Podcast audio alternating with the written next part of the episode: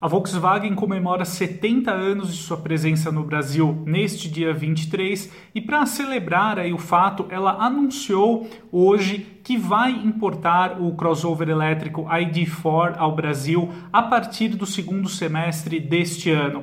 O anúncio aí já era até esperado, né, uma vez que tanto o ID4 quanto o ID3 eles já circulavam aqui no Brasil em testes, avaliações por parte da empresa. O ID4 é o primeiro SUV elétrico da Volkswagen e dependendo da versão ele oferece até 204 cavalos de potência e tem uma bateria aí de 77 kWh, que resulta aí em um alcance segundo ciclo WLTP na faixa de 520 km. É um modelo bem interessante, uma grande aposta aí da marca Volkswagen na eletrificação, que nós vamos conhecer então ainda neste ano aqui no Brasil.